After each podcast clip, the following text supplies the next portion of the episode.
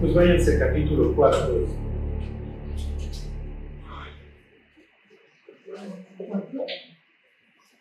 Sí, 4 de Marcos. Bueno, pues otra vez va a pasar Jesús al mar, ya nos encontramos ahí llamando a los discípulos, nos encontramos llamando a, a Mateo, y ahora nos lo vamos a encontrar enseñando, ¿se acuerdan? Bueno, se los empiezo a leer. Dice, otra vez comenzó Jesús a enseñar junto al mar y se reunió alrededor de mucha gente, tanto que entrando en una barca, se sentó en ella en el mar y toda la gente estaba en tierra junto al mar.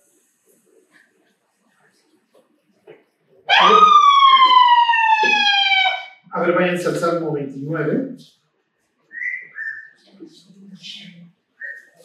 Ok, Dios está. Díganme, este.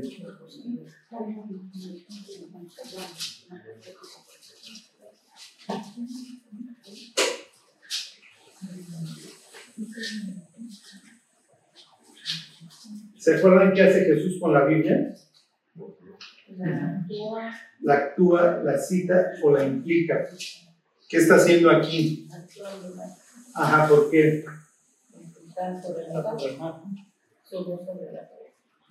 Jehová preside sobre el diluvio.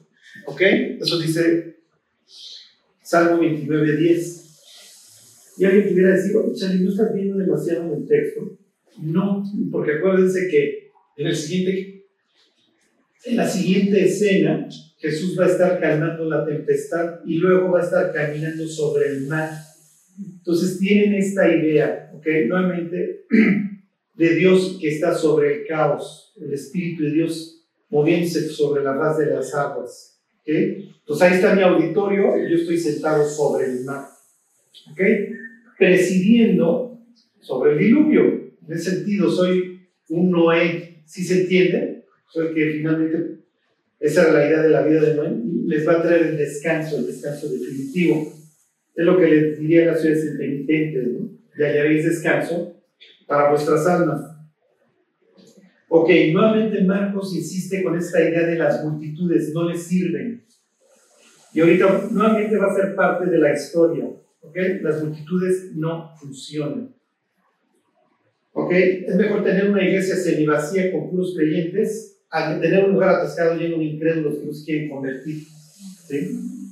Este, y estas ideas las hemos estado viendo, piensen en la sinagoga, con el, con el hombre de la mano seca. A ver, pues ¿quién, quién vino realmente a buscar al desierto? Nomás esto, ¿no?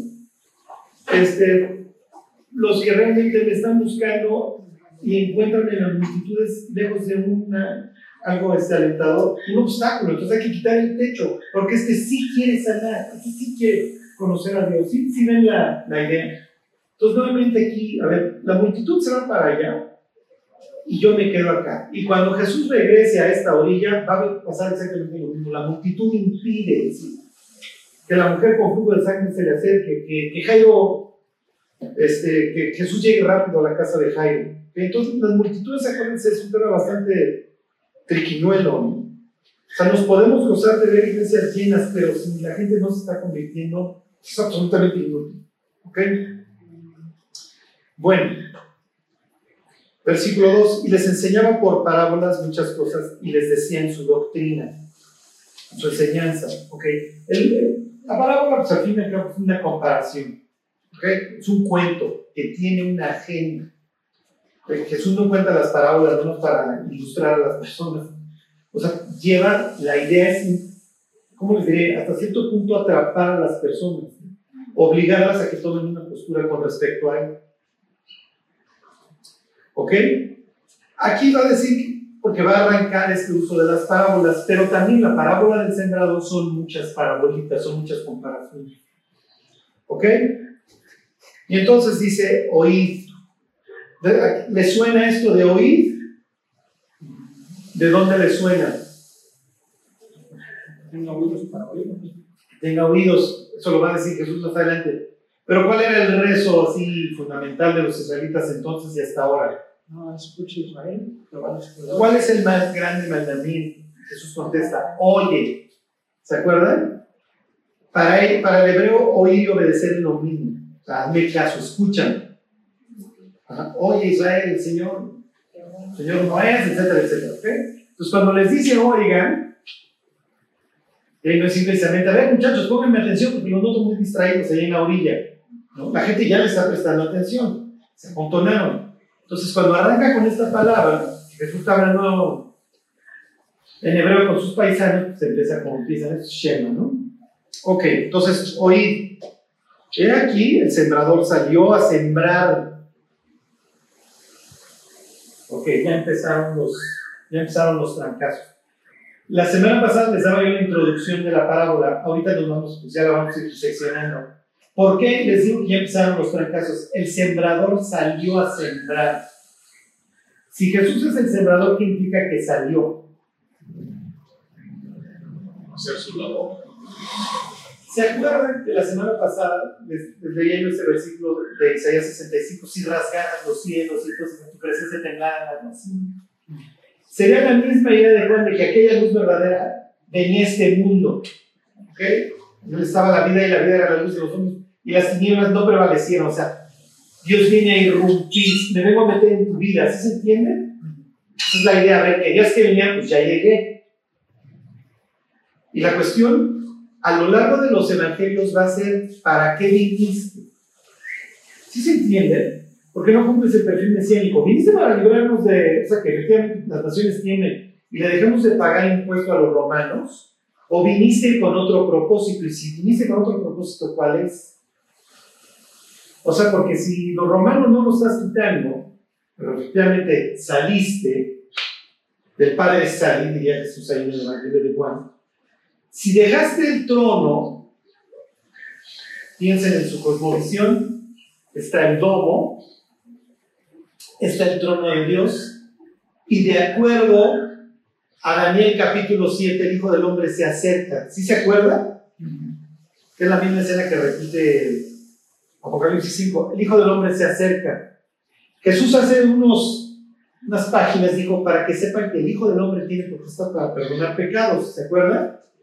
Entonces Jesús está diciendo que Él es el Hijo del Hombre, Él es el Mesías, esa figura que se para junto al trono de Dios. Ok, me paro junto al trono, se abren los cielos y desciendo. El sembrador salió a sembrar. ¿Se entiende la idea? Ok, ya irrumpí en tu mundo.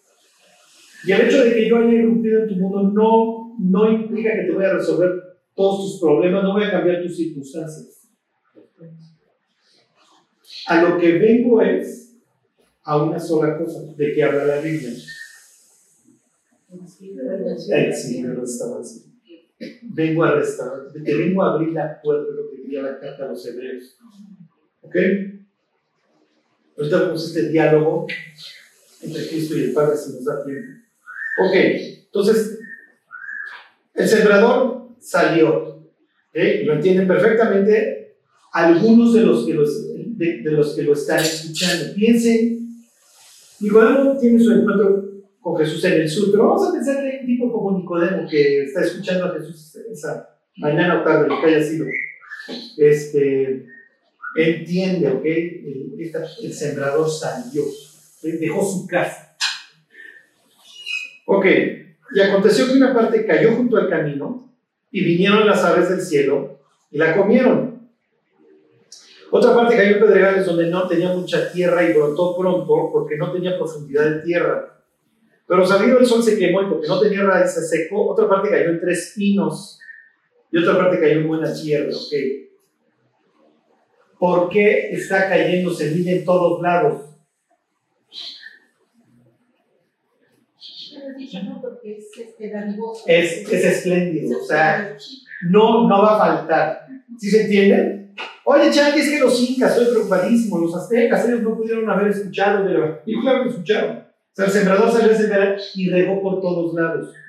Una explicación que dan, y ahorita vemos que bíblicamente no, no se sostiene, es que efectivamente rociaban de semilla, lo cual es bastante antieconómico, y luego hacían el surco y lo tapaban. Váyanse a Isaías 28.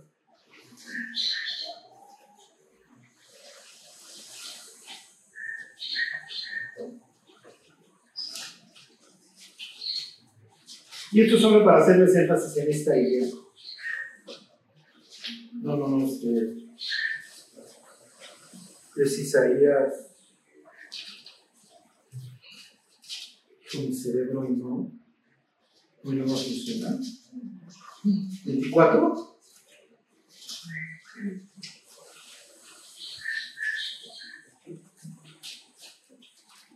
Que lo acabo de subrayar. Denme un segundo, ¿eh? Mi cráneo. Déjenme ver mis anotaciones. ¿Qué les dije? Isaías era 28, 24. No, sí era 28, es 28, 24.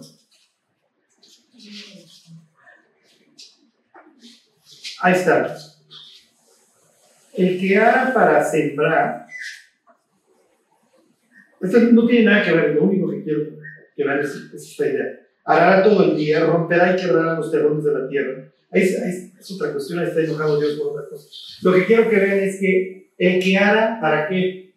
Para sembrar. Entonces, partimos de la base de que antes hacían el surco y luego echaban la semilla. Entonces, cuando el sembrador empieza a regar por todos lados, que no ni el caso, el mensaje que está dando es, oye, ¿por qué no harás en el sur? Digo, ¿por qué no echas en el surco que ya araste? ¿No? No, porque quiero que caiga en todos lados. O sea, estoy exagerando, se llama hipérbole. ¿Sí se entiende?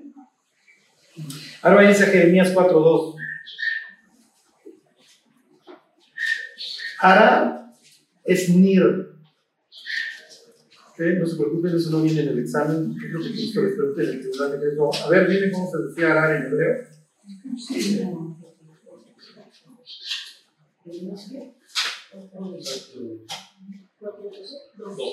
Fíjense, una parte cayó entre espinos.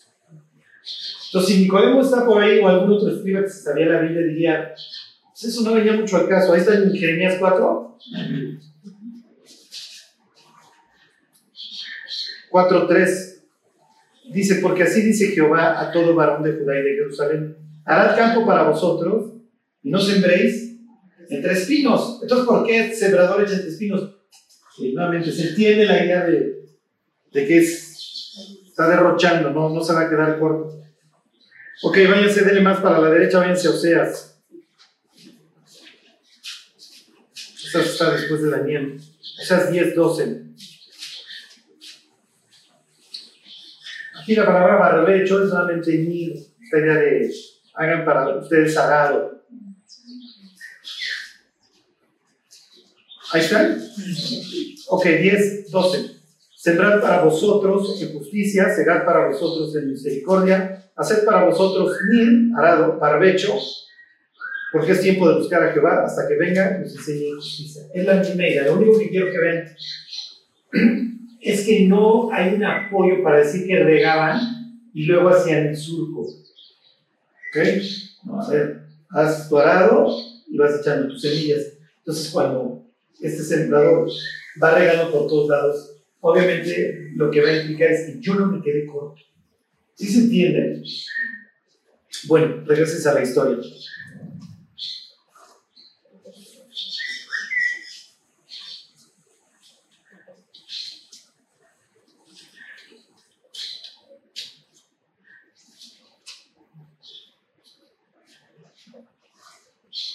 Se los vuelvo a leer. Se los devuelvo a leer desde el 3. Oí, he aquí el sembrador salió a sembrar, y al sembrar aconteció que una parte cayó junto al camino y vinieron las aves del cielo y la comieron. ¿Para qué echas en el camino, no? Otra parte cayó en pedregales, ¿para echas en pedregales donde no tenía mucha tierra? Y brotó pronto porque no tenía profundidad de tierra. Aquí hay un problema. Pero salido el sol se quemó y porque no tenía raíces, secó. Ok. Otra parte cayó entre espinos y los espinos crecieron y la ahogaron y no dio fruto. Pero otra parte cayó en buena tierra y dio fruto, pues brotó y creció y produjo a 30, 60 y a 100 por uno. Entonces les dijo, el que tiene oídos para oír, que oiga. Si han visto las prédicas de los domingos, Isaac tuvo un año que sembró, ¿se acuerdan? A ciento por uno. Pues, Dios está trayendo ahí esta historia de Génesis 26, la bendición a un hombre que creyó, que recibió la palabra, al grado que literalmente estuvo dispuesto a morir. ¿Se acuerda que Isaac ofrece su vida voluntariamente? No se resiste cuando su papá lo quiere sacrificar. Ok, ¿se acuerdan de los sándwiches? Ajá. Ok, Marcos, acuérdense que lo emplea todo el tiempo.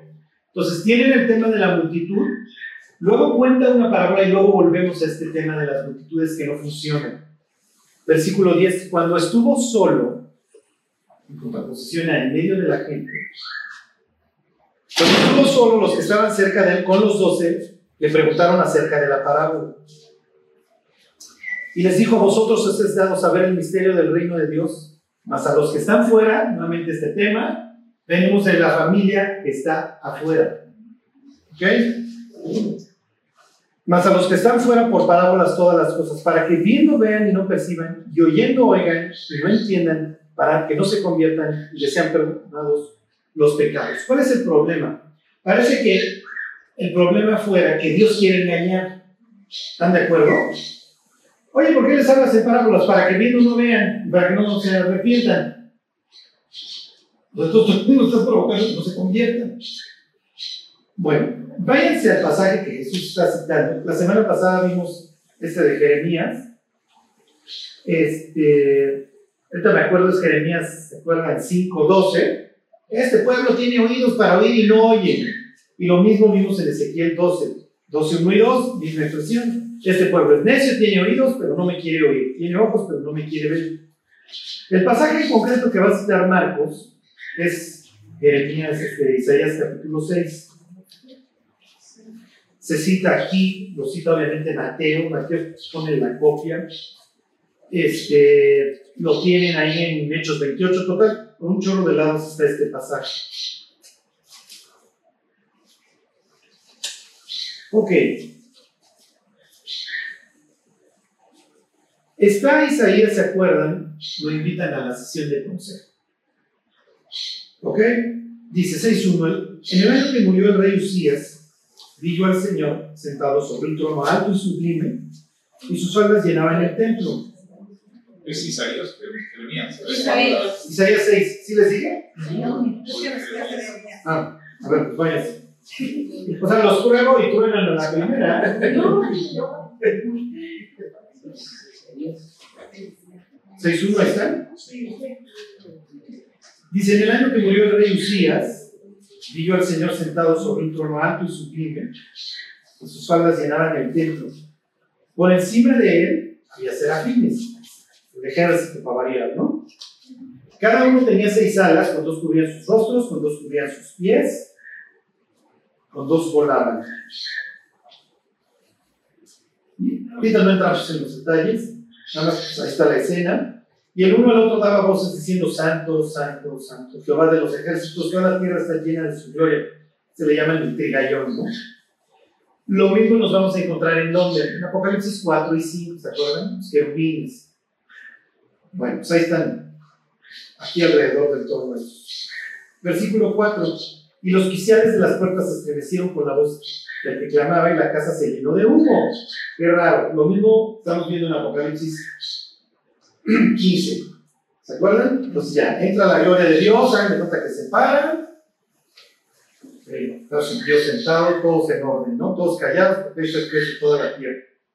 Entonces dije, ay de mí, que soy muerto, porque siendo hombre inmundo de labios y habitando en medio del pueblo que tiene labios inmundos, han visto mis ojos al rey Jehová de los ejércitos.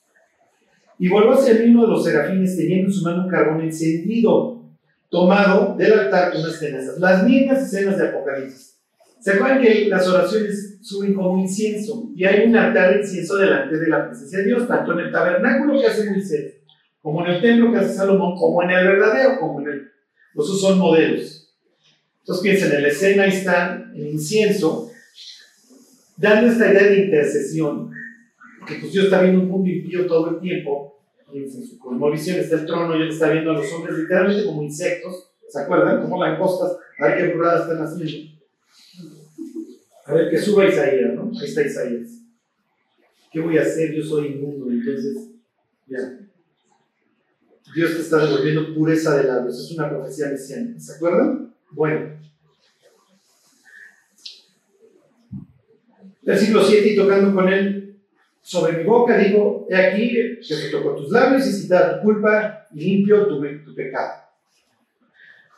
Después oí la voz del Señor que decía, ¿a quién enviaré y quién irá por nosotros?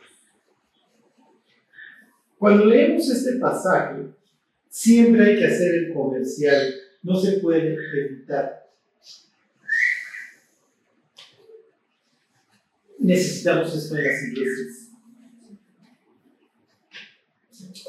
Necesitamos la gente que alza la dice, envíame a mí, yo voy. Y acuérdense que nos podemos, nos podemos fijar en el cómo, cuando realmente lo que nos tenemos que fijar es en el qué. Dios, ¿qué es lo que quieres? Ya el cómo se te ocurrirá a ti. Pero si el qué es que quieres enviar a mí, yo voy. Entonces, que no dejemos de estar escuchando esta voz de Dios porque urge. Y para terminar el comercial, las iglesias están sufriendo porque los creyentes no están asumiendo sus roles, su lugar, y entonces el, el mundo sufre. Piensen, no sé, déjenme ver si esto sigue, piensen en la cantidad de jóvenes hoy que no tienen la más remota idea de por dónde ir la vida y que necesitan a alguien que los guíe, que necesitan un hombre. Miren, aquí gracias a Dios estamos medio, ¿cómo les diré? Este, medio mezcladitos. Pero hay muchísimas iglesias en donde el 80% de los asistentes son mujeres. ¿Quién, ¿Qué hombre va a ir a enseñarle a otro hombre? Mira, así te rasuras, así saludas, ah, para poder modelar a un cristianismo en donde hay hombres que se comportan además como tales. O sea, los hombres tenemos que asumir nuestro rol y eso está faltando. O sea, que hay gente como Isaías. La comisión de Isaías es espantosa porque le están diciendo es una especie de Jonás. Vas a fracasar. O sea, Isaías de una vez te avisó que tu predicación fracasa, no eres exitoso. Entonces, ¿de qué sirve Dios? Bueno, claro, siempre hay un Ezequías que se va a dejar influir, si me explico, por Isaías. O sea, el trabajo de, un Isaías, de un Jeremías que le acaba tocando la educación, nunca va a ser en balde. Lo que me van a decir es, Isaías, le vas a predicar a un pueblo que no me quiere escuchar. Fíjense. Se los vuelvo a leer el 8. Dice, después oí la voz del Señor que decía, ¿a quién enviaré y quién irá por nosotros? Literalmente eso quiere decir apóstol, tal enviado. ¿Ok? Entonces respondí yo, ven aquí, envíame a mí. Y dijo, anda. Y di este pueblo, oíd bien y no entendáis. Ved por cierto, no comprendáis. Mm. ¿Sí ven cómo por dónde va lo que dice Jesús? Ah, eso es por parábolas, para que viendo no vean, ¿eh? para que oyendo no escuchen y no se, no se conviertan y no sean perdonados. Bueno, Dios, entonces, ¿cuál es el problema? Ese es el problema. Fíjense. Dice, versículo 10, engruesa el corazón de este pueblo y agrava sus oídos y ciega sus ojos para que no vea con sus ojos, ni oiga con sus oídos, ni su corazón entienda, ni se convierta y haya para él sanidad. Entonces, realmente la predicación de Isaías lo que va a hacer en estos tiempos es endurecerlos. ¿Ok? Se pone cada vez peor. Y entonces, le contesta, eh, perdón, Isaías a, a Dios, versículo 11. Yo dije, ¿hasta cuándo, Señor? Y respondió, hasta que las ciudades estén asoladas y sin morador, y no haya hombre en las casas, y la tierra esté hecha un desierto, hasta que Jehová haya echado lejos los hombres y multiplicado los lugares abandonados en medio de la tierra. ¿Por qué? Porque efectivamente el corazón de los israelitas estaba grueso, estaba sobrado, ya no tenía. Entonces, lo único que iba a remediar el problema era la invasión, era perderlo todo. Sea, eso es horrible cuando Dios nos está viendo desde el cielo y llega un punto en donde dice, mira, hasta que no te quite yo todo, no vas a aprender, ya estás demasiado, el corazón ya está muy grasoso. Entonces, miren, la idea es que no nos suceda. O sea, imagínense que haya allá arriba un profeta y vayan a decirle a Charlie que,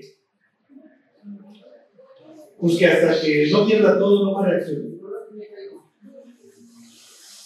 Que no nos suceda. Entonces, miren, a ver, váyanse a Hechos 28. Esta es otra cita de del, mismo pasaje. Pero aquí queda más claro. O sea, Pablo le está hablando a sus paisanos duros. Y aquí va a dejar muy claro para que nadie se confunda que la idea de Dios no es confundir. Al contrario, te habla el cuentito realmente para bajarme a tu nivel, a ver si así. ¿Sí se entiende? Habrá habido personas que respondieron al cuentito, habrá habido otras que nunca respondieron.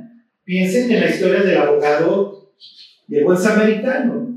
¿Cuál de todos estos usó misericordia? Digo, ¿cuál de estos fue su prójimo? El que usó misericordia. No, pudimos haber dicho al abogado. Bueno, sí, pero ¿cómo se dice? ¿De dónde era? pero él no va a utilizar la palabra samaritano. Porque no está dentro de sí me reconocer que aún el samaritano es su prójimo y que la historia que cuenta Jesús el samaritano sí fue buena onda y sí le hizo bien a su prójimo. Y si efectivamente los israelitas, el abogado se lo sabe, tenían la obligación de levantar el animal del vecino, se parece que no vas a levantar un tipo herido. La expresión hasta la fecha los judíos llaman no te hagas tonto no te hagas. Entonces Jesús le está diciendo, no te talentos, no te hagas, o sea, todos lo brincaron. Sí, sí, es que no me vaya a contaminar. Y además, pues, si llevo ofrendas, ¿qué, ¿qué, onda? O sea, te van a contaminar las ofrendas.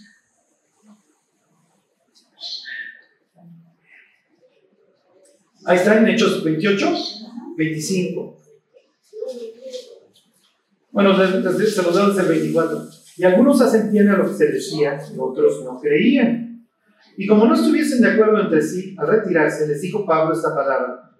Bien habló el Espíritu Santo por medio del profeta Isaías a nuestros padres, diciendo, Ve a este pueblo y diles, de oír oiréis y no entenderéis, y viendo veréis y no percibiréis. ¿Por qué? Ese es el problema. Porque el corazón de este pueblo se ha engrosado y con los oídos oyeron pesadamente, y sus ojos han cerrado para que no vean con los ojos y oigan con los oídos y entiendan de corazón y se conviertan, yo los sano. Entonces, ¿de qué se resume todo? ¿Qué es la vida? Todo se resume en esta historia que Jesús ha ido generando una tensión que va a culminar en la, obviamente en el pleito del pecado imperdonable y luego la parábola del, del sembrador. Ok, querían que viniera, ya llegué. Aquí está mi palabra, ¿qué van a hacer con ella? ¿La van a creer o no?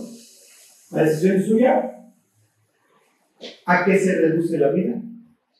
A responder a la palabra de Dios. En la eternidad, si fuimos sastres, vendedores, doctores, bomberos, reyes, pordioseros, es total y perfectamente irrelevante. Los 15, 20, 50, 100, en el caso de Matusalén, 900 años que hemos vivido, a lo único que se reduce en nuestra vida es ¿qué hice con la palabra de Dios? Tan, tan. Dios me exilió y me dio la oportunidad de regresar. A ver, vámonos así a lo espantoso. Váyanse a Apocalipsis 20.10. ¿Ustedes creen que una de estas personas están ahí paradas frente al trono? ¿Les importa un comino si fueron médicos o arquitectos?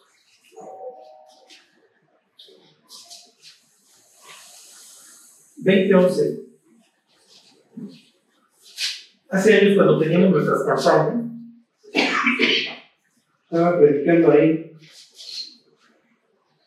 un señor en Guadalajara, en un hotel, y se mete una persona que no era invitada por equivocación al salvo. Le gusta la prédica. Y después se convierte. Y entonces va y se presenta con el predicador. Y todas las cosas que le dice es, oiga, ¿por qué no todo se convierte? Digo, está escuchando que Dios dio su vida por ti, que dejó el trono, que naturalmente si tienes aquí dos dedos de frente, entiendes que eres un pecador y vas a ir al infierno, que si hay un juez justo al final esto te condena. Oye, porque muchachos, ¿sí lo entendieron todos? ¿Y qué diría el resto de los que no se convirtieron? Sí lo entendimos. Una cosa es que no lo entendamos, que lo entendamos, otra cosa es que lo aceptemos. Ese es el problema. El problema es el terreno. El sembrador derrocha una, dos, tres, veinte veces. Hay gente que las busca Dios prácticamente a diario. Y así se irán al infierno. Porque, ¿cómo ayudarte? Si me explico, Dios va a decir, a ver, mi cuate, Entonces, Dios que es la vida, la vida es un periodo que tienes para arrepentirte. Tan, ¿qué hiciste en el Inter? Te felicito. Por eso aclara Apocalipsis y vio a los muertos, grandes y pequeños. Ahí está el ricachonazo, ahí va a estar el banquerazo, y ahí va a estar el cuate que se la llevó con el liquid paper toda su vida y se murió. Los dos esperando el juicio. ¿Tú qué hiciste? Yo me dediqué a robar a cuantos pude. Acabé con poblaciones enteras en África y en el tercer mundo. Seguramente le va a ir muy mal. ¿Y tú? Grito de poca monta. Y aquí estamos juntos. Y habrá las buenas personas. ¿Y tú? Yo siempre fui bueno. Claro, cuando se publique todo, por eso dice, los libros son una vez, va a salir toda la maldad y todo lo que realmente había y la frustración. Como el hijo mayor en la historia del pródigo. Yo nunca le hice nada mal a nadie. No deja que empiece la película. Fíjense, y vi un gran trono blanco y al que estaba sentado en él. Piensen en esta expresión, de delante del cual vieron la tierra y el cielo, y ningún lugar se encontró para. O sea, más allá de que luego nos metamos cuando vemos Apocalipsis, todas las argucias de este pasaje,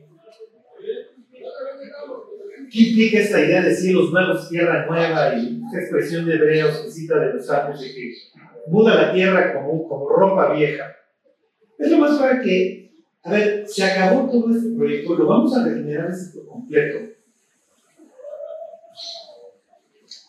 Pero tengo que entrar con un pueblo que me ama, que está de acuerdo conmigo. El otro lo tengo que contener, no puedo volver a ser un mundo caótico.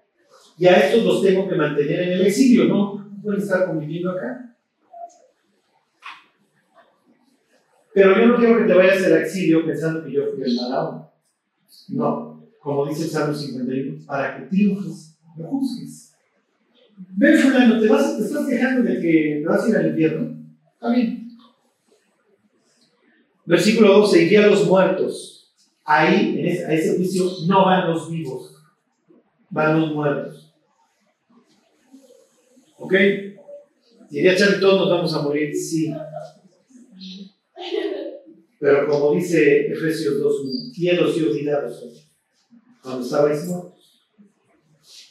Dijera Jesús, es cierto, es cierto, os digo que mi palabra y que alguien envió no vendrá condenación, mas ha pasado de muerte a vida. A nosotros nos encontraron igual de culpables, solo que, solo que alguien fue juzgado en nuestro lugar. Y apareció como lo merecíamos nosotros, solo, sediento y desnudo en tinieblas. Ok, ahí están los muertos, ahí están los grandes y los pequeños. No se refiere que, que está el niño a 5 años, no, no. El que fue un grande en el mundo y el que fue un pequeño. ¿Qué está implicando? Que luz de eternidad no importa. Ahí van a estar todos, diría Dios. Y los libros fueron abiertos. Ahí está la biografía de cada persona. Vamos a analizar.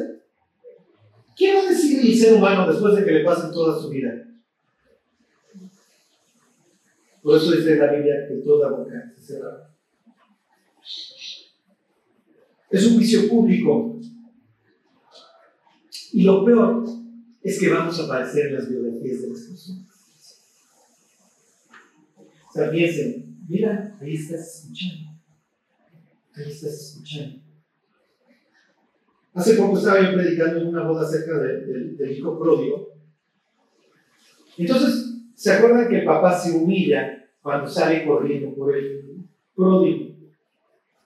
No sé si aquí les he comentado el detalle, pero en el Talmud, en, en estas sentencias y, y aforismos rabínicos y todo esto, hay una, hay una parte en donde se establece que si se mete un ave debajo de tu manto, no puedes enseñar los tobillos. Ah, o sea, lo que quiere es una sociedad de honor, entonces no, no enseñen las ciencias. Entonces así así tiene que estar. Bueno, Ajá, que ahora se sale el cuervo, ese se metió. Es una exageración, pero la idea es que vives en una sociedad de honor. Entonces, cuando el papá del pródigo se echa a correr, celoso de la semana. Celoso de la semana. Porque ya regresó el fracasado este que nos inflamó a todos. Pues ahora que Agamérico, la escena ya había tenido lugar con la charla, ¿se acuerdan? Y David no le abre la puerta, que se larga su casa. Bueno, este lejos de que se largue a su casa sale y lo tapa de, de todas las críticas, ya regresó fracasado, etc. Me vale lo que hace cuate, haya hecho mate al becerro gordo. Y cuando llega el mayor en la noche, la historia para variar, como todas las parábolas, va cargada. ¿Por qué? Porque dentro de las cosas que Jesús menciona en esa parábola es que les repartió los bienes. Implica que el mayor se dejó querer. El mayor es un desgraciado. ¿Por qué? Porque cuando el menor le dice, dame la parte de los bienes que me corresponde, en primer lugar le debió haber sorrejado una cachetada en la cara. Pues no, le da la lana. Pero cuando llega con el grande que lleva doble, ¿qué hace el otro? No, papá, ¿cómo crees? No, ya parece. ¿Cómo? Véganos tu reino. ¿Qué pensó el otro cuando le dio la lana? ¿Qué pensó el papá? Este desgraciado es igual, nada más que si se aguanta. Este es un hipócrita. El otro por lo menos sabemos que se lo va a a quemar. ¿Sí se entiende? Cuando regresa en la tarde el hipocritota el otro, el papá, pues ya te humillaste en la tarde, digo, pues ya de noche sal de humillar nuevamente. El hacendado, en una sociedad no tiene que salir a rogarle a Junior que entre a la fiesta. Se está humillando, es, si quiere entrar, que pase, y si no, que se quede afuera. Pero, ¿qué piensan los invitados? Ay, otra vez este. Es una especie ahí de azuero que y le arma mitotes, le arma mitotes, todo el mundo le arma mitote. En el caso de Esther, digamos bien. En el caso de Basti. No sé. Estaba yo predicando y les decía, hay personas que nada más no quieren entrar. Y cuando yo estoy diciendo estas palabras, atrás de mí hay una muchacha diciendo, qué pesado que ya se cae. Yo no me enteré, pero mi mujer sale en mi defensa, no dijo, obviamente no, ni, ni, a ni nada. Pero me dice, mi mujer, ¿qué es esa muchacha? Porque justo cuando estás diciendo que no quiere entrar, sabe que sus amigas. Dice, ya enchilada, porque la escuchamos, qué pesado que ya se cae. Imagínense el juicio final. Digo, Dios quiere que esta muchacha en el camino algún día se conviertan. Y los libros son abiertos. Dios, me estás condenando al infierno. Eres un injusto, eres un desgraciado. Gabriel, súbele tantito el audio. Qué pesado. Y ya se cae. Hay personas que no quieren entrar. Que se cae este cuarto. Mija. Ya. A ver, mandé a mi hijo. Yo subí por ti. Te busqué. Te conté el cuentito con Super Charlie que le sale buenísima la palabra del otro. Y tu reacción fue que ya se cae este tipo. Ya, o sea, mija, ¿qué más? Entonces, dicen en los terrenos, en los pedregales, ni entendí. Yo digo, ni entendí. Esa parte de que vinieron los pueblos para él no es nueva en su literatura, esta del segundo templo, en el libro de los judíos, en el capítulo 11, hay una historia en donde el diablo manda cuervos para que no se den las cosechas. Entonces, en la mente de estas personas es, entiendo, sí, el diablo manda para que no dé fruto. ¿Por qué? Porque además en la Biblia el dar fruto, la ciega, es una escena de, de, del reencuentro con el Mesías. Por eso al final de los tiempos manda el segador, y ya lo había dicho Juan, guardará su trigo en el granero. Entonces, que, que la tierra de fruto implica que la gente está respondiendo a Dios, entonces vénganse a mi granero, pero quemará la paja el fuego que nunca se apaga. Entonces, ¿se acuerdan de este salmo bien bonito de que el que lleva la preciosa gavilla va a regresar llorando con el fruto? El que siembra, ¿no? Regresar llorando con su gavilla llena. Luego tienen a este que escucha pero es de corta duración. En el momento la recibe con gozo, sí, esto es, pero a la hora de la prueba, si esto me va a implicar, voy a tener que cambiar de trabajo, que la gente me va a criticar, que me van a decir que entre los rollos de mi hijo, de mi señora, de lo que ustedes quieran, no, yo tengo un honor. Sí, pero ¿de qué va a servir ese día el honor estando desnudo frente a Dios? ¿Con quién quieres quedar bien? Y luego el tercero, el mundo. El mundo es increíble. Digo, se lo tenemos que reconocer al diablo. Cuando Dios le dice a Adán, mira, la tierra mi cuerpo te va a producir carros y. No, no es de que, ay, le regalé una rosa a Eva y me picó la espinita. O sea, te estoy diciendo que te voy a comer y el mundo va a estar feo. ¿Y el diablo en ese instante? No. ¿Y si le ponemos ojos? ¿Si le ponemos música? ¿Si le ponemos santos? ¿Si le ponemos bebida? ¿Si le ponemos droga? ¿Si le ponemos belleza? El mundo se vuelve. Piensen en el juicio final. La gente que vino simplemente del diablo y no entendió, en los cuales el Dios de este siglo cegó el entendimiento de los incrédulos para que no les resplandezca la luz del Evangelio de Cristo.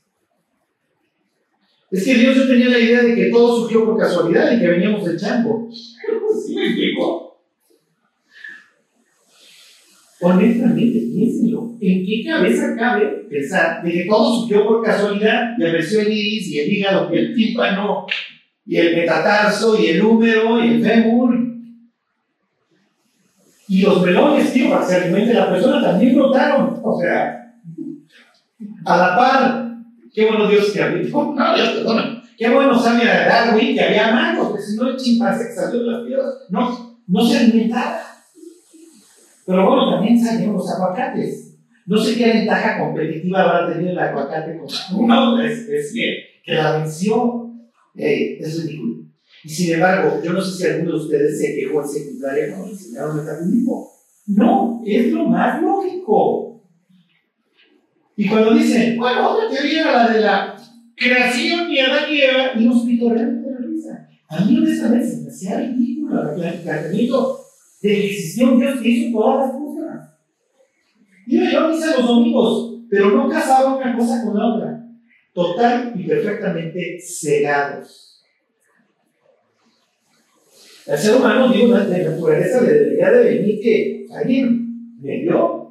Sí, pero acuérdense, eso implica tres cosas: relación, propósito y responsabilidad. Si, si, alguien me creó, seguramente lo hizo porque tiene su cerebro, tenía una relación conmigo, para qué me hizo.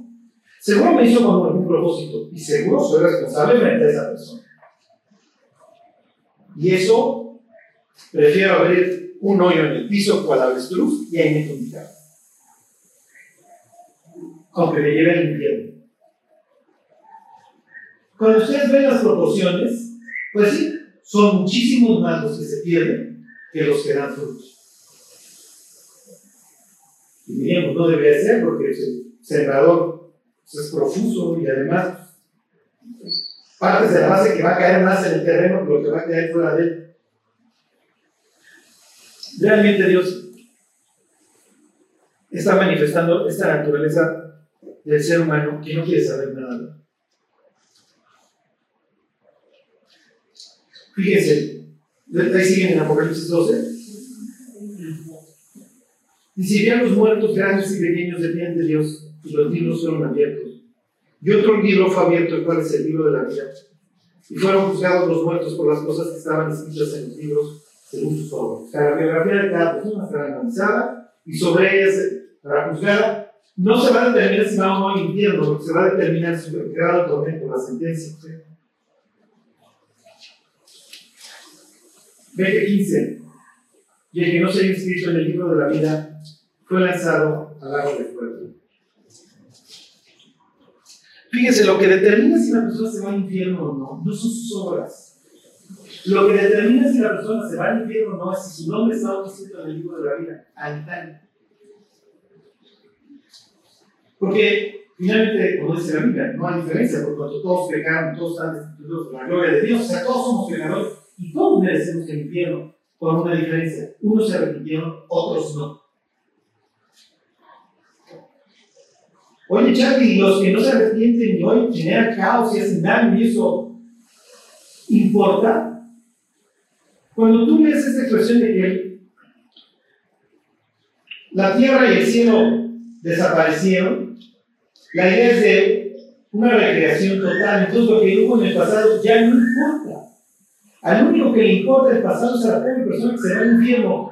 ¿Por qué? Porque lo último que va a ver es a Dios, toda su vida y sus pecados, y de ahí a un lugar de vergüenza y confusión perpetua. A- Imagínense meditar en tus pecados y en todas las oportunidades que tuviste. Yo no debería estar aquí, yo debería haber respondido, debería haber respondido. Y estar pensando en esto toda la eternidad. Fíjense cómo termina el libro de Apocalipsis.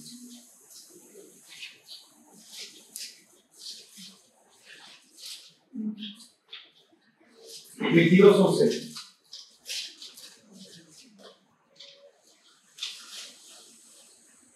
El que es injusto, sea injusto todavía. El que es inmundo, sea inmundo todavía. Oye, Dios, pues, tú no quieres que la gente sea mala. ¿Qué está diciendo Dios? Lo único que me interesa es que arrepientas. No quieres arrepentir, algo se te. Y ya sabes dónde acaba. Y no me, no me vas a molestar el resto de la eternidad, ni tú a mí, ni yo a ti. Tú vivirás en una exclusión eterna. Y mi cuate, no te vamos a extrañar. Lo lamento. La única forma en la que Dios extrañaría al ser humano es si no hubiera hecho todo por salvarlo. Y por el otro lado, y el que es justo, practique la justicia todavía, y el que es santo, santifíquese todavía. ¿Por qué? Porque una vez que morimos, nuestro carácter se fija, se fragua, se concreta. Entonces, que es impío cuando llega a la eternidad, esa determinación de haber sido impío y de rebelarse contra Dios se perfecciona. Y entonces lo que sigue es una espiral descendente para el resto de la eternidad en el, en el creyente. Esa decisión de Dios, sé que estoy mal, pero me estás ayudando quiero ser mejor, quiero ser mejor, en el cielo se perfecciona. ¿Sí se entiende? Entonces, tiene un futuro glorioso porque hay crecimiento para toda la eternidad. Tienen dos líneas divergentes que nunca se van a cruzar. Miren, cuando uno lee estas historias es. Ok, o sea, diré Jesús, yo soy el sembrador, yo me fui muchachos. Adivinen quiénes son los sembradores hoy. Diría Pablo, yo sembré, Apolo regó, pero el crecimiento lo ha dado Dios. Solamente Pablo está diciendo, bueno, yo ya asumí el rol, ¿no? Me dejaron encargado, se encargaron muchachos, y pues a echarle ganitas. Y ya Pablo contar que salve a niños. Ahí está esta idea, hermano. De que la mayoría de las personas lo va a rechazar. Y como diría el padre, para que viendo, no ve.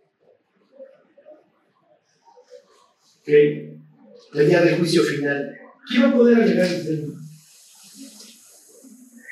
Bueno, regresense. Y les hago la introducción de lo que viene. A veces no entendemos el lugar que Dios nos ha dado. Y yo creo que en este mundo no lo vamos a entender, pero pienso que sí deberíamos ser más conscientes. Y hablo en primera persona. Piensen en una huérfana hebrea, todas las acabantes, en Persia. No tiene nada que hacer en la vida. Y sin embargo llega un momento en donde llegaste a una parte importante de la historia, como dice la doctora, quién sabe, pero este momento has llegado al trono, o sea, a veces podemos ver nuestra vida con mucho desprecio y decir, yo no cuento. Y si yo me pierdo no pasa nada. Y no es cierto, no es cierto. Les voy a volver a leer esta expresión. Fíjense, 4.10, ahí están en Marcos. Cuando estuvo solo, ya se fue la multitud. Los que estaban cerca de él, con los dos, ¿se acuerdan que los dos implican una nueva creación? Esa es la expresión, ¿se acuerdan cuando llamó a los dos para que estuviesen con él y los mandara a predicar y a sanar y a expulsar demonios? Y luego esto de que los tomó para sí, ¿se acuerdan? Misma palabra que cuando traduce la Biblia al griego, de cuando formó al hombre. Entonces tiene su nueva comunidad. Y entonces esta nueva comunidad le va a decir, ustedes tienen el privilegio. A ellos les hablo por poquito, a ver si así acachan, pero ustedes tienen la oportunidad de conocerme de forma profunda. Piensen en la cantidad de creyentes que desprecian. Que pudieran ser sabios, que pudieran conocer las profundidades de la palabra de Dios y siempre se quedan por encima, son superficiales.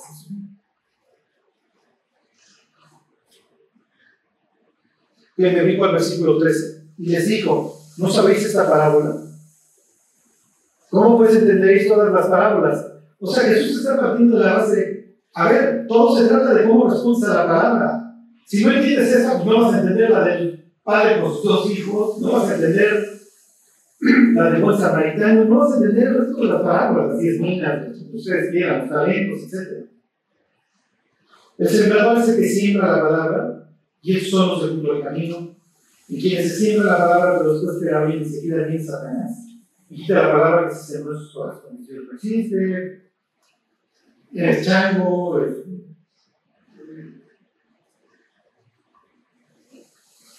Versículo 16. Estos son así mismos los que fueron sembrados entre legales, los que cuando han oído la palabra, al momento la reciben con gozo, no tienen raíz. No hay nada. No hay nada en que quisiéramos, ¿no? Todas esas cosas que, como les comentaba otra vez, no es que oró.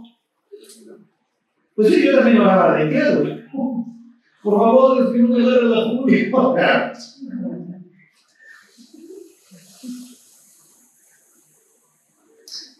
Se lo vuelvo a leer. Dice, quien se siembra la palabra, pero después que la oyen, perdón, desde el 16.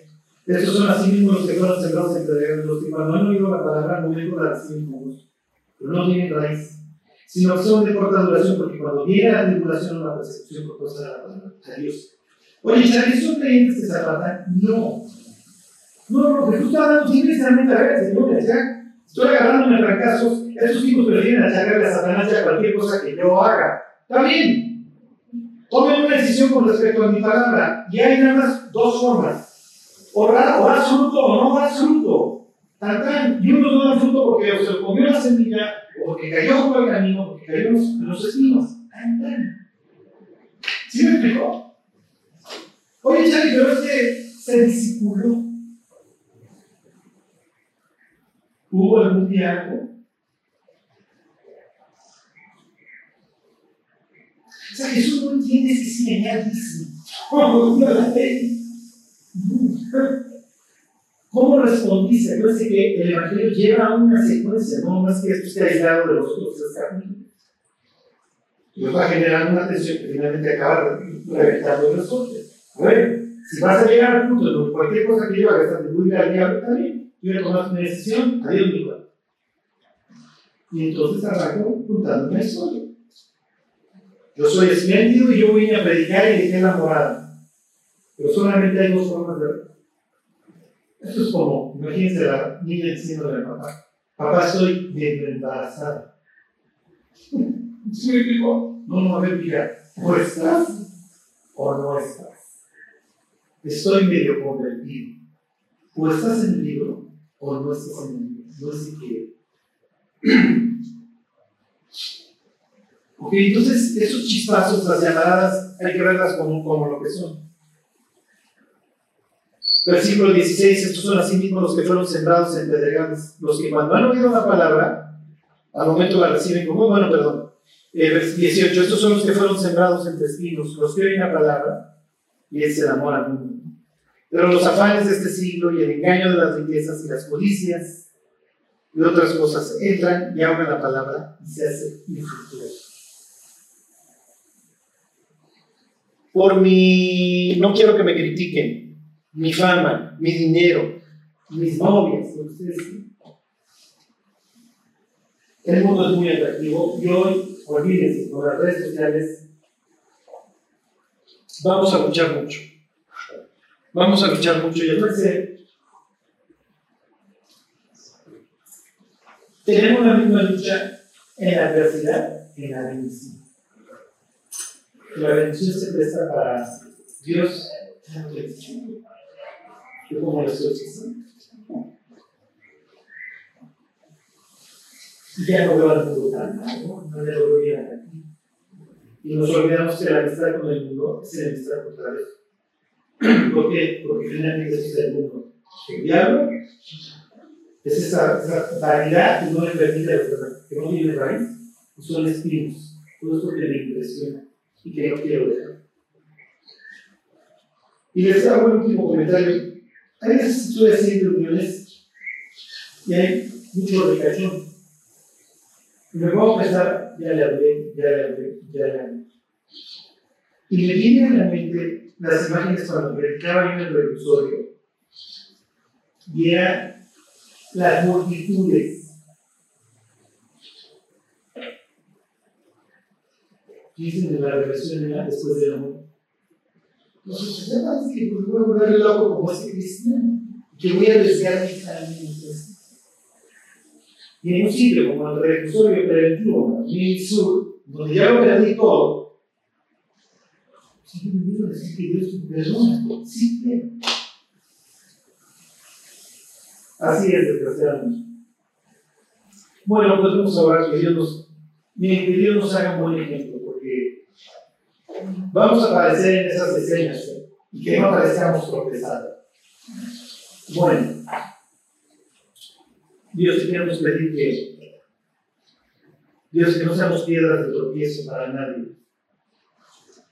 Ayúdanos, Dios, a ver la vida a través de, tu palabra, a ver el mundo como lo que es, como algo destinado al fuego. Ayúdanos Dios a no deslumbrarnos, a no estar viviendo las codicias de esta vida, sino equilibrados, Dios, con los ojos puestos en ti.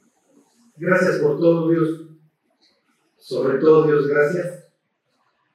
Porque los que te conocemos nunca conoceremos el infierno. Te agradecemos la sangre que fuiste derramada ahí en la cruz y que no merecíamos.